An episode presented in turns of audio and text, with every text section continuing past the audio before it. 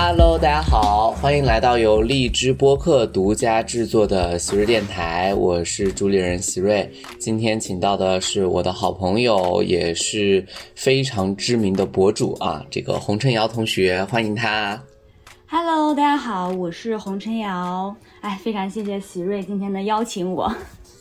没有，我上次就想邀请你，但是上次因为你来我们那个表达学院的那个那个营的时间比较短，对我就觉得又要听课，我又要去讲课，然后就没有没有找到一个好的时间，然后正好就说我们来聊一聊。其实上次我们私下也聊了一下，就是洪晨瑶现在是在不同的平台上面都在做就是短视频的内容，但我最早认识洪晨瑶的时候，当时他就是小红书的博主，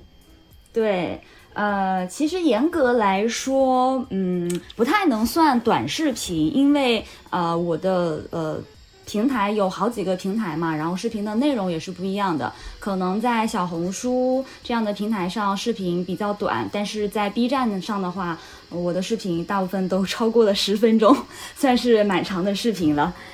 哦，了解。那我们就一点点开始聊，因为 B 站是你今年刚尝试的领域，我们就先从这个小红书开始聊吧。你大概是几几年开始做就是小红书的视频的呀？嗯，其实我最早开始用小红书是一七年的时候，那个时候我刚，呃，研究生毕业回国嘛，然后在秋招找工作的时候，第一次来北京就出去逛逛，拍一些照片，就随手发一发，就发到小红书上。那个时候的小红书是有点点像，就是中国版的 ins。所以它更多的是照片，那个时候还没有开放视频功能。然后我正式开始全职做小红书呢，是我一八年一八年夏天左右，那个时候小红书刚刚开放了视频功能，但是那个时候发的视频，我记得是只能在十秒以内，还是哦一分钟以内。所以其实当时能发的视频，可能就是一些简单的快剪啊、生活碎片的呃拼接。再到我后来开始做做 B 站了之后，我是去年开始做 B 站的。那个时候可能是、呃小红书觉得。单纯的图片和短视频没办法表达，没办法满足大家的表达欲，所以它就又开放了长视频的权限。一开始是五分钟，再后来是一些优质的博主，它是可以被开放更长时间的权限。再到后来，现在基本上大家十五分钟以内的视频都能发了，所以它小红书本身也是一个循序渐进开放自己视频权限的这么一个过程。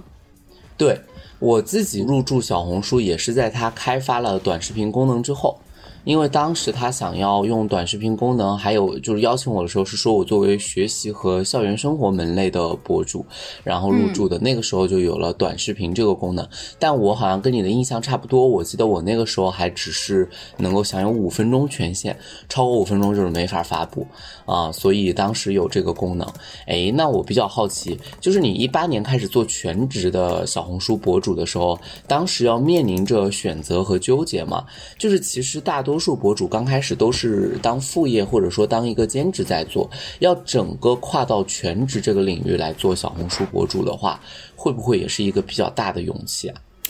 嗯，其实当时确实犹豫了蛮久的，呃，也在跟身边就是比较优秀的前辈啊，他们聊嘛，呃，最后促使我决定下来做一件事情，就是全职做这件事情，有好几个原因。首先，第一个原因，我十分的确信做自媒体这件事情，相比于我当时的本职工作，我当时是做高端的金融猎头，因为我、呃研究生学的是呃就是金融工程嘛。呃，我自己感觉是我的热爱的话是更偏向自媒体，因为我是一个很喜欢表达自己的人，就是、这个话比较多。然后我觉得我有好多好多想要分享给大家的。那个时候在小红书上就有很多人问我很多问题，包括我的学习经历、成长经历、情感经历这一些，刚好我身上都有大家想要知道的点，包括呃去帝国理工读研呐、然后我的感情经历又是校园爱情，又经历了异国恋。所以很多点都是呃我经历的，我觉得有很多观念想法想要分享给大家的这种，呃，我自己觉得做这件事情是特别特别快乐、特别特别有成就感的一件事情。就是我总觉得人的心中吧，他就有一种第六感。我的直觉就是我以后大部分时间精力会放在这个上面。那既然我这么觉着了，为什么不把这件事情单独的做好？因为我一开始去工作的时候，我的想法很简单、很天真，我觉得我是有这个能力同时把两件事情做好的。但是最后发现不可能，因为本职工作想要做好，本身就要花很多时间精力。再加上小红书的，所以那段我兼职做小红书的时候特别的痛苦，呃，因为两我总感觉两边都没有很好的完全把精力放在上面。我的那个时候小红书的更新也受到了影响，也没有我当时预期的效果那么好，所以我最后觉得我要必须在两件事情做抉择，那我选择那件能更带给我价值感、带给我成就感的一件事情。我会觉得自媒体面向的人是更多的人群，可能我的影响力，呃，我我能做一些微小的改变，对这个 呃说的稍微高。就是高尚一点，我会觉得可能我在小红书上说的一些话，确实是会影响到一些观众的。我能够帮助他们，就会觉得哇，成就感好高，这是第一大点。然后第二点呢，呃，跟当时的经济收入也有关系，因为当时我的小红书已经有呃三四十万粉丝了吧，具体我记不太清了。但当时我的收入对就已经能够和我的本职工作的收入持平了。所以在经济方面这一块儿，可能我就没有那么大的后顾之忧。然后第三点的话，我觉得我即使做了全职小红书的话，我也是一个有退路的人。嗯，哪怕我不做全职小红书博主，我还是可以做一些呃其他方面，就是呃长辈们所说的朝九晚五，就是他们觉得比较呃正常的 那种职业，我可以去做嗯一些能够发挥我自己性格特长爱好的这种职业。所以我会觉得呃年轻嘛，就应该多一点尝试。如果我要做这个选择的话，应该是在我年轻的时候做，不可能是等我呃做本职工作做了个五六年，或者做好多年之后再犹犹豫豫的在那个时刻做的这个决定。那个其实对我的职业生涯来说，反而是一个不太好的影响，因为我自己是做金融猎头的，对我的成本太高了，而且我的思维、我习惯的工作环境。工作状态也都已经固化了，这不是很好。然后其实还有很多微小的原因，包括第四点，我有认真的考虑自媒体这份职业，嗯，他的工作习惯。他的工作发展的方向，他需要考虑的内容，需要承担的代价。比如说，我做自媒体的话，他就没有朝九晚五的概念，我可能睁眼就是工作，闭眼之前还在想工作。然后我是没有办法有节假日的，我的春节也在沟通内容，也在剪视频。呃，这就是我要付出的代价。然后我还要付出一些在网络上的这种发言的这种成本。呃，你应该也清楚，会有对，会有很多一些负面评价这种。对，所以我综合考虑一下，我觉得我是愿意为这份职业付出这些代价的，所以当时呃算是考虑的比较全面清楚吧，呃就选择了自媒体的全全职。哦，我觉得你刚才这个发言对我们都很有收获。我觉得对听众，因为很多人他其实，在考虑一份职业的时候，根本想不到这么理性。其实我是准备慢慢跟你聊，没有想到你一下子真的好清晰啊！这这个真的是一个考虑职业非常清晰的做法。因为呃，其实说白了，像你这种就是说，其实是高学历，尤其你的工作本来本职工作就比较好。就是金融猎头，大多数人其实是不舍得放弃。不过我也有一个观察，就是真的跟你感觉是一模一样。我们上次也聊到，就是我身边的很多博主，其实做着做着，他其实最后都变成了全职博主，不然他的自媒体就不可能做得很好。因为很多人就是总把自媒体理解成什么副业，副业，但是其实你会发现，你把它摆在副业，你就不可能拿它真正把它当做一个作品去做。就比如说我吧。就是，其实就是有有兴趣拍一拍，没兴趣拍一拍，然后到处随便拍一拍，一直就是怎么说呢？大家也有时候看得到，但是不看不看就纯是心情，然后做的也就 是有一个一般。但是所以我就很佩服你这个勇气，因为我身边认识好几个人，而且他们特别明显，其实本职工作都不错，有在咨询公司的，有在金融公司的，有在保险公司的，最后全部出来，而且都是自己起手，慢慢探索内容，然后做全职。所以我觉得还挺。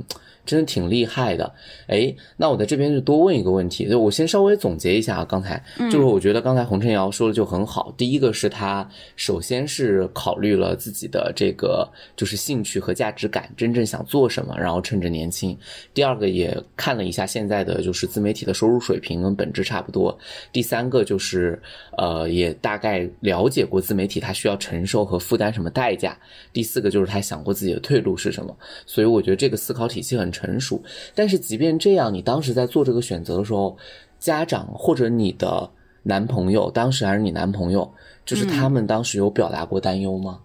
啊，肯定是有担忧的。嗯，但是我觉得，因为我的性格就是这样子，我觉得可能是比较自信吧。我相信我是最了解我自己的人。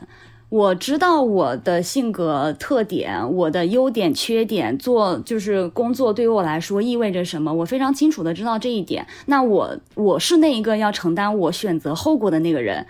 呃，然后再加上我的性格是属于，如果大家表达担忧的话，我会把我想的刚才说的那一整套我的想法，我会跟他们沟通，然后家长父母就会觉得，哦，你既然已经想的这么这么这么成熟了，尤其是他们一听到，哦，原原来这个自媒体的收入居然可以跟你的本职工作持平，在他们的概念里面，他们以为这件事情是完全不会有任何收入的，然后他又一听，哦，如果你这个做的不好呢，你还是有退路的，你还可以去做其他工作的，那他们的心其实就就放下了一大半了。然后当时我男朋友呢，他啊其实还好，他其实想比较担忧的是我可能会比较辛苦、比较累，因为他看见我呃兼职做自媒体的这个过程，然后他也会比较担心在网上受到一些攻击啊，会有一些负面的评价，我不太能吃得消。那。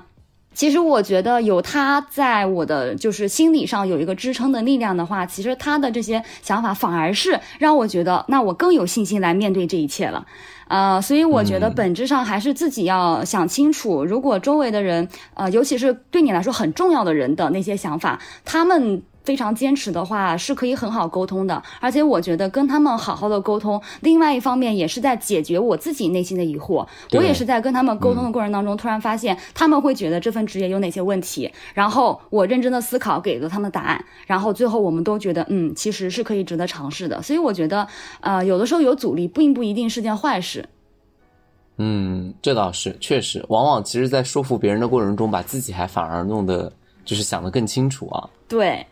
哎，那那我问一下，就是你当时做这个，因为你自己也说，其实早期你的分享欲很多，然后你的选题也很丰富，对，就是我感觉你对内容的 sense 就是非常好，比如说异国恋啊、校园恋啊，对吧？然后包括你出去的读研啊、学习的方法啊、回国找工作的经历啊，然后我觉得这些肯定包括你身处在金融的猎头行业当中，我相信肯定有很多可以挖掘的点。但是其实你做到今天，如果说你一八年开始全职，现在也应应该有两年的时间了，那你说，我非常好奇，你说你有没有过碰到过瓶颈，就是内容或者选题或者创作上的瓶颈？因为其实我觉得每一个博主，尤其像你这种分享内容型的博主，他其实本质是一个创作者。嗯，对，是的，嗯，其实。呃，我觉得我想分享的内容没有遇见过瓶颈，我反而觉得我现在没有时间去把我这些所有的想法全部分享出来，因为我觉得这跟博主的定位本身是有很大关系的。那我的账号，呃，我是属于那种个人型的博主，呃，就是大家喜欢我的内容是因为。这些事情发生在我的身上，然后呢，他们对我的生活、对我的这些过去、现在和将来感兴趣啊。我刚刚说的这些是在小红书上，呃，你你。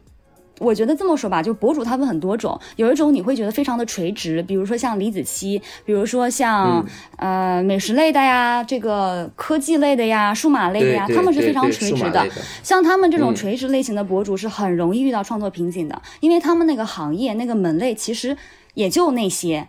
但是像我这种一开始在小红书上是个人类型的博主，那大家感兴趣的是你这个人，他们通过你的这个经历感受到了，呃，发现了你这个人，然后觉得你身上的这些特质、你的性格、你的想法、你的观念，他很喜欢，所以他想要探索你的观念，进一步的探索你的想法，所以我可以分享。任何我想要分享的，然后我觉得值得分享的东西，包括旅行，包括我看的书、看过的纪录片、看过的电影，呃，包括我对这些社会事件的一些想法观念，而这些东西都是可以层出不穷的，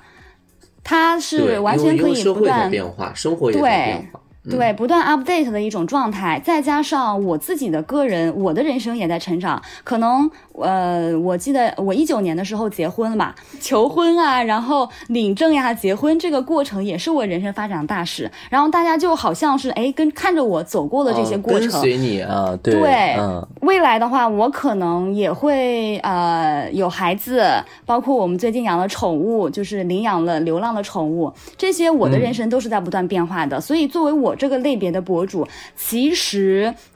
呃，当你的想法足够多，当你能够对周围的一切都有感悟的话，你都可以分享。那困扰我更多的呢，可能是我要花时间去想怎么把我这些想法做出一个有质量的视频来，因为并不是对，因为并不是说你看一本书，我觉得很好，然后打开书给大家介绍哦，我今天看了什么什么，然后它很有意思，然后大家就会觉得这个视频好的。所以，我还是需要去挖掘更多的视频结构、视频的主题，然后剪辑的技术，怎么样把它把这本书和我们周围的，就是我们的现实世界和我们大家都所关心的那些议题结合起来，这个反而是花费我很多时间的东西。嗯，确实，它有一个内容的整合。哎，对，那你刚开始做的时候，你不包括现在啊，其实你都是自己要写脚本，自己要剪。我上次听你说，其实你是视频录制的时候会写具体的脚本。对，是的，因为我是一个特别话唠的人，我很容易就是啰里吧嗦说很多，这个也是一个慢慢摸索一个经验，我就会发现，呃，视频它跟直播还是不一样的。那对我有在，比如说在 B 站上跟大家直播聊天嘛，那个状态其实对我来说超级轻松，就像我俩现在聊天一样。但是把它作为一个视频的话，大家知道我是来看视频的，他们的视频的思维是一个，我必须要在一开始的时候看到这个视频说的是什么，我对这个产生兴趣，然后你接下的所有内容都让我觉得 OK，我想把这个视频继续看下去。所以这是一个观众的思维，那我们的视频就是要，呃，留住观众，也就是说，我们要结合自己想说的内容和观众觉得有意思、想听的东西结合在一起，这个东西就是需要进行换位思考啊，然后需要去。有很多那种想法，这个东西并不是在不需要脚本，然后你打开相机你就能立马做到的这件事情。所以有脚本对于呃视频博主，尤其是呃长视频博主来说是特别特别重要的。对，就是还有一个方向的把控，不不能不能人人都是王家卫。对啊，王家卫他也很难，就是一年也出不了一个电影，所以 几个作品是吧？对自媒体博主来说不太行。哎，那后来这个剪辑，这个对，因为现在其实视频，其实我自己觉得我做视频都有一个瓶颈。后来我也请教过，其实尤其你刚刚提到了 B 站，他们是非常重视这个剪辑这个技术的，就是画面啊，包括整个视频的转场啊，就是其实还是会都有这个设计。后来这个剪辑，你刚开始回来的时候就已经在学剪辑了，对吗？就是剪辑是你自己慢慢学会的。对，是的，剪辑是我和呃，因为我会请教我身边的朋友，然后我们会一起来研究这个剪辑到底是怎么一回事儿。其实。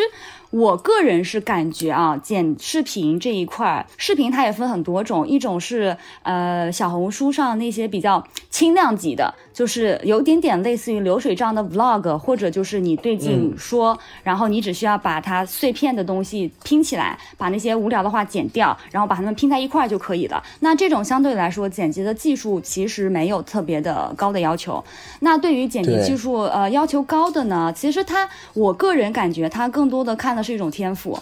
就是呃，视频的，我觉得视频很重要的一个是它的节奏感，第二个是它的这个节奏感由它的脚本还有音乐，呃，它的剪辑的节奏拼在一起的，所以这个东西它是一种无法捉摸的东西，就是我没办法用言语描述。对对对，就是它其实有一种，就是我觉得是一种导演思维在里面。对，是的，所以这个东西更多的是我们的脑子框架中得有一个我想象中这个视频是什么样子的，它在这儿应该有一个什么情绪，它在那儿应该有个什么情绪，我想在这儿加什么特效。有了这个想法之后，然后我再去学，呃，这个要达到这个特效，我应该怎么做？因为其实剪辑它基础的那些操作，加个音乐呀，剪个片段呀，拼接在一起，加个转场，很简单，很基础，大家用一些什么剪映啊这种 A P P 都能做到。但它真正比较难。难的是，你想要把你心中的那些画面加一些特别的效果，或者是说它的转场要更加的丝滑、更加的牛。那这种的话，就是你需要专门去查。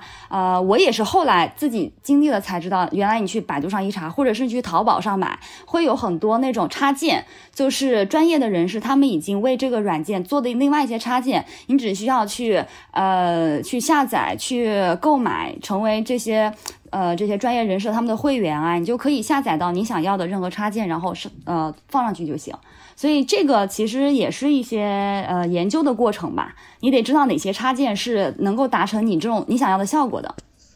我我对你们这种学习精神还是很佩服。就是你让我看个书啊，就是分享一下，或者写个 文稿啊，写个写个课件啊，我都愿意。但是让我去学这个这个剪辑，我是真的一直很抗拒。其实我到现在。就是我真的是过年的时候没办法了，因为这个就是找谁都在放假。就没办法了，我就自己用了那个，就是非常简单的那种弱智剪辑工具，就是类似于抖音自带或者是小红书自带，然后在那儿探索。但是其实稍微一复杂，我根本就就弄不了。你其实就是对我觉得你说了一个点是非常好，就是整个剪辑其实你有一个导演思维，就是你觉得这里包括甚至于 BGM 配什么东西更合适，配什么效果音更好，或者花字怎么打，我觉得这真的很不亚于一个综艺节目的导演在想的事情。但是。是除此之外，就是你还得去精进技术。就是有些人他就是头脑里面想好了，但是他没法实现这个技术。然后你提那个插件，我太有感触了，因为我原来认识一个也是视频专门做剪辑的博主，就是他专门就是以剪辑为生。然后他就说他他就是每天都在淘宝上逛那些就是什么样的插件或者什么样的东西。我就说天哪！而且那种东西就是我看一眼我都会觉得很为难，因为我压根儿就看不懂。就是就是就是各种就是专业性的简称啊，英文的缩写啊什么，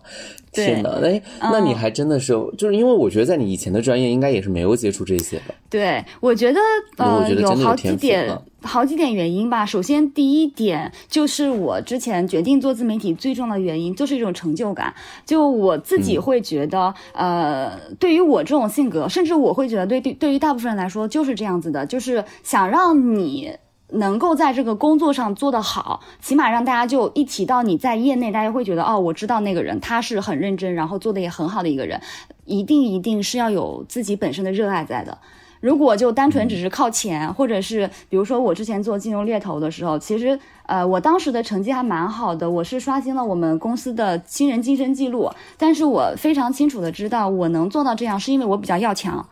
就是我觉得我要做这件事情就要把它做好，但是我隐约感觉到我的这个要强没办法支撑我走过这个我的整个工作的生涯，可能做到一半我就会对突然觉得哎，我为什么要这样这么要强？我又没有特别开心快乐。回报，对，因为物质回报它可以刺激人，就是我觉得尤其是就是好学生。它是很大程度上来源于会让你能够到达某个位置，但是后劲儿就再能多上升。其实到了最后，就是包括创业者也好，或者就是做哪个领域也好，再能够多往上进，就不简单是物质回报，因为你已经到达一定物质回报的时候，你就会满足，或者它就会就对边际效益就会递减。那你就需要真的就是你说这种热爱和价值感会 push 你去做更多，就是独一无二，或者我提到这个行业，我就会想起你们。对，好多人说问我怎么怎么达到自律啊？怎么你能坚持做这件事情？就是就是你找到你自己真的想做的事情。我就觉得。嗯，大家比如说经常会说啊，我好想减肥，减不下来。我觉得就是因为你根本没有很想减肥啊，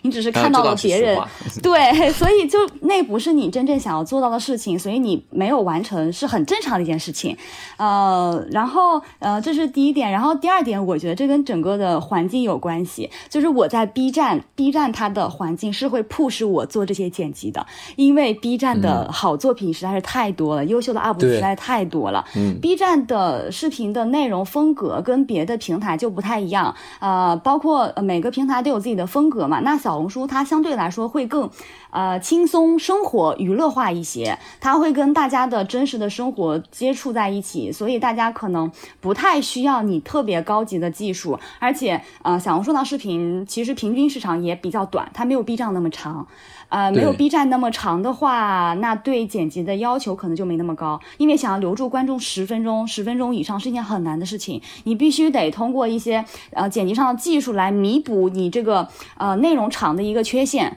所以，B 站的这个环境就没有办法，就逼得你，让你觉得啊，我必须得这么。呃，很呃很用心的去把这个东西做得很好，而且有的时候你看到同行做出优秀的作品，你自己也会觉得哦，我有个目标，我也想做成这样。所以是很多综合的环境让自己有了这么一个动力坚持下去。就像很多人自己在嗯宿舍，其他人不学习，你自己学习很难坚持下去。但如果你宿舍大家都很爱学习，你就很容易能坚持下去。所以也是一个综合的环境考量吧。了解，哎，今年其实有一个大的改变，就是开始加入 B 站了。呃，对，是的，嗯，所以这是我会觉得不同的平台，它的风格、观众的受众和内容真的差别还蛮大的，我自己的感受特别明显，所以我会觉得我对现在什么抖音啊、B 站呀、小红书呀、微博呀。哎，算是一个能可我可以说观察的比较呃深入的这么一个有经验的业内者吧。呃，我自己会对我自己会觉得，嗯，其实我有一个问题是，我是从小红书，我的原生的呃起起点是小红书，但是其实小红书它有自己特别的生态，它跟别的平台生态都不一样。然后 B 站也是一个有自己很特别的生态，就这两个平台是。呃，很难去兼容别的平台的这么一个平台，所以我恰恰选择了这两个平台。所以其实我自己的感受来说是会比较辛苦的，所以我会呃不断的在这个过程当中调整我每个平台上的内容，就是希望我能以呃我现有的时间能更大效率的产出一些高质量的内容。所以我其实也一直在做这方面的调整。对，其实我觉得什么是真的博主？我那天跟洪春阳聊天也说，就是其实他在 B 站上分发的内容和小红书分发的内容是不同的。但这个其实对于博主来说的压力是非常大，就跟我要教两门课，它的课程内容是不同的。但是首先，B 站还就是说，当你成为一个固定的博主，你的受众对你的接受的这个视频，它是有一个规律的。然后你的发布时间就必须要在这个发布时间之前，要能够做出这个分发的内容，也还要确保内容的质量。然后关键是，就是有些博主他就是一鱼多吃。就是我一个视频，我每个地方都扔，但是这个它的效果一定就不太好，或者它就是主阵地，其他就是带着做。但是如果真心想要把每个平台都做好，它必须要符合每个平台的受众的逻辑、接受的方式以及行业的生态。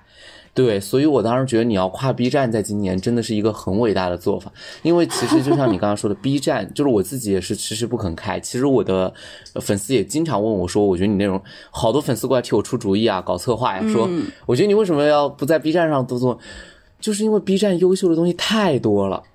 对，为什么不在 B 站做？是因为 对，就是而且以我的剪辑功力和现在时间投入，根本没法保证。而且 B 站对长视频的期待很高。对我个人觉得，嗯，我个人觉得，呃，B 站是最最最难发展的平台。对，它对于博主本身，包括你经济的变现，也是非常非常难的一个平台。所以，嗯，我确实是会劝我身边想要入驻 B 站的同学，就是好好考虑考虑，它的成本确实还是蛮大的，要有很大的决心，或者你真的是热爱。对，呃，但其实我会觉得这件事情上最主要就是我要舍得，就是我必须要学会放弃一些东西，我才能得到另外一些东西。因为呃，其实很大部分博主在一开始的时候都是很想把每个平台都做好的。但是随着时间的发展，你会发现，呃，平台本身的观众、他们的调性、他们的分类和平台本身的风格，再加上商业变现在这一块儿，呃，你就会发现，其实你好像并没有必要把每个平台都做好，呃，你自己内心是有一个偏好的。呃，我举个例子啊，比如说，呃。小红书上的内容，你要放在 B 站上的话，呃，会呃起量你会比较慢，你的粉丝增长会比较慢。但是呃，你把 B 站上的内容放到小红书上的话，你的小红书的起量会非常快，你的涨粉速度会非常快。但是呢，可能你很难在小红书实现商业变现，因为啊，每个平台的商业变现和客户看重这个你的广告上面的能力是不一样的。呃，比如说知识类的，我觉得你应该有体会。知识类的视频，知识类的博主，他你就很难变现。呃，对，因为呃。品牌找不到一个可以植入的这个场景，所以就要想清楚这两这几个平台你发展它是为了什么？呃，你会更喜欢哪个平台？呃，你是如果你要变现的话，你不可能是在每个平台都变现的，所以你必须要在舍弃一个平台的变现能力，呃，你去呃着重这个平台是专门呃它有一个比较强的变现能力，那。他用这个平台的变现能力来支撑我在每个平台的分发，所以就是一定要有舍有得，不可以每一边都想要。我又想不同的平台，我都想要粉丝多，同时呢，我都可以拿来赚钱。然后呢，我又有一个很不错的这个呃观众的反馈，在我看来，我觉得是很难做到一件事情。很难，这个我我是充分赞同。我身边做博主的朋友，我都看了看，基本上哈，这个有确实是主营阵地。基本上其他两个平台的粉丝很不行，而且大多数人其实他，我认识的大多数人，他们要么就是抖音系的，就是抖音做的很好，但是入到小红书就不行，各种水土不服，或者去 B 那根本就不敢开 B 站，就如果是抖音的那个博主的话，如果是就像你说的 B 站做的很好的。他他首先抖音他肯定做不好，因为这两个用户 感觉冲撞点很大，不然就是来到小红书就是很难实现商业变现。你说的，因为这个我也必须要多说两句。我从去年小红书来采访我说你做这个的时候给你带来多大收益？我说小红书官方问我，我说零啊，然后所有人都愣住。我说你也觉得很奇怪对不对？我说确实是零，就是他说不应该呀，比你小粉丝的量级的人都已经那个对吧？都已经开始这个走上变。行，我说这个可以理解，因为你表达观点本身你就没有找到一个就是客户或者说商业化他要运用的场景，就不能指望你把那个产品属性跟他讲一遍，对吧？这个不太现实。对，是的，这跟每个平台有很大关系。比如说你在 B 站的话，你其实作为观点类的博主，你是可以有商业合作的，因为这个平台的观众他习惯了这种模式，他。观 B 站的观众有时候就很喜欢猝不及防，就是你在认认真真唠一个观点，然后突然插入了一个就是很搞很搞笑，对，很有意思的。其实这种它。呃，这种商业广告有的时候还可能会中和掉你的这个知识视频的严肃感，所以有的时候会产生这种微妙的化学反应。所以我是觉得做自媒体博主很重要的一件事情，就是要选对一个平台，就是要清楚自己的风格符不符合这个平台。据我的观察，比如说小红书，它其实它很大的呃大部分的观众是女性，它女性受众会更多一些。然后这个平台从诞生之起，它有有一个呃比较深的一个标签在那儿，我会感觉，当然只是我自己的个人观点啊，也有可能不对。呃，我觉得小红书的平台内容要求更多的是要精致，就是它要展现一个好的、积极的、精致的，看起来比较完美的这么一些形象。呃，或者是说比较健康、积极向上的啊，我说的是一个大方向的，他可能有一些博主是做到了脱离了这个范围，但是对于大部分博主来说，你得符合这个框架。那比如说像 B 站的话，对 B 站的话，其实大家会更喜欢接地气。呃，因为 B 站的大部分受众是年轻的群体，他男生女生都有。然后呢，呃，他们上再加上又是一个长的视频，长的视频他们可能会更觉得，呃，接地气一点，你真实一点，哪怕你蓬头垢面，就是很自然的在镜头面前说，他们都能接受，因为他们觉得这就是日常生活的一部分啊。他们想看到一个更真实、更接地气的朋友这种感觉。你越说，我越觉得自己应该去 B 站。不止一个人跟我说。就是你能不能在拍视频之前把你头上的头套取掉，就是那个发带，就是能不能稍微就是精致一点，在家里面不要就是什么场景都开始拍一个。对，所以嗯，其实我觉得你真的你是可以尝试 B 站，呃，因为 B 站它的内容分很多种。据我的观察呢，它也并不是一定要啊，比如说剪辑很高级啊，然后你的场景很呃就是很很干净整洁、很正式的那种。其实 B 站会有那些 UP 主，他们就很接地气、很自然，就可能就是戴个头套就巴拉巴拉说。但是这种类型的视频呢，对 UP 主本身的性格有要求，就是你的性格本身就是要有呃节目效果，有那种化学反应。比如说像我这种，为什么我必须要在剪辑技术上花很大功夫呢？因为我知道我自己的性格不是那种特别的外放，然后特别的呃呃喜剧化、戏剧化的那种性格的人，我做不到那样，所以我可能必须得。通过剪辑技术来中和掉我自己在视频面前说话的一些呃严肃感。啊，所以每种风格都有不同的这种展现方式，所以我觉得要做 B 站还是一件要花很多心思去研究的事儿。我其实觉得，嗯，看发 B 站是是是是为了什么吧？如果是觉得我只是想开拓一个领域，让呃尽可能多的人来看到这个的话，其实你的呃忧虑不用那么大，你就把你的内容分发，那能看到的观众粉丝那自然就看到了。但如果你是想说我把 B 站作为一个我的职业生涯一个很重要的平，台，那我就要考虑到他的呃粉丝的涨粉情况，我的内容的优良程度，我在这个平台上能不能得到一个很好的反馈，那这个思考方向又不一样了。所以我就觉得吧，哎，人生就是要学会取舍。对，而且确实就是不断在尝试，就是看看这个情况来了解了，嗯。好嘞，那我们这一期就聊了聊这个洪晨瑶的这个博主经历，我觉得也挺丰富。我觉得他今天分享了很多内容，确实是很真心的。我觉得就是很能够给到我们启发，因为我觉得现在很多年轻人都在想要迈入自媒体这个领域，然后都在想办法，或者我不说一定是指望他要多那个，但是都想表达自己。就我基本上我身边认识的朋友们都会有不自觉的，就包括小红书那个种草的性质，就是都会有这种期待。但是到底要不要把它变成一个职业，或者是怎么样才能把它做好？我觉得这里面真的有很多需要考虑清楚的地方。那我们这一期就先谢谢红尘要给我们带来的分享。我们下一期想跟他聊一聊他的亲密关系。好嘞，好呀，好可以。好，拜拜。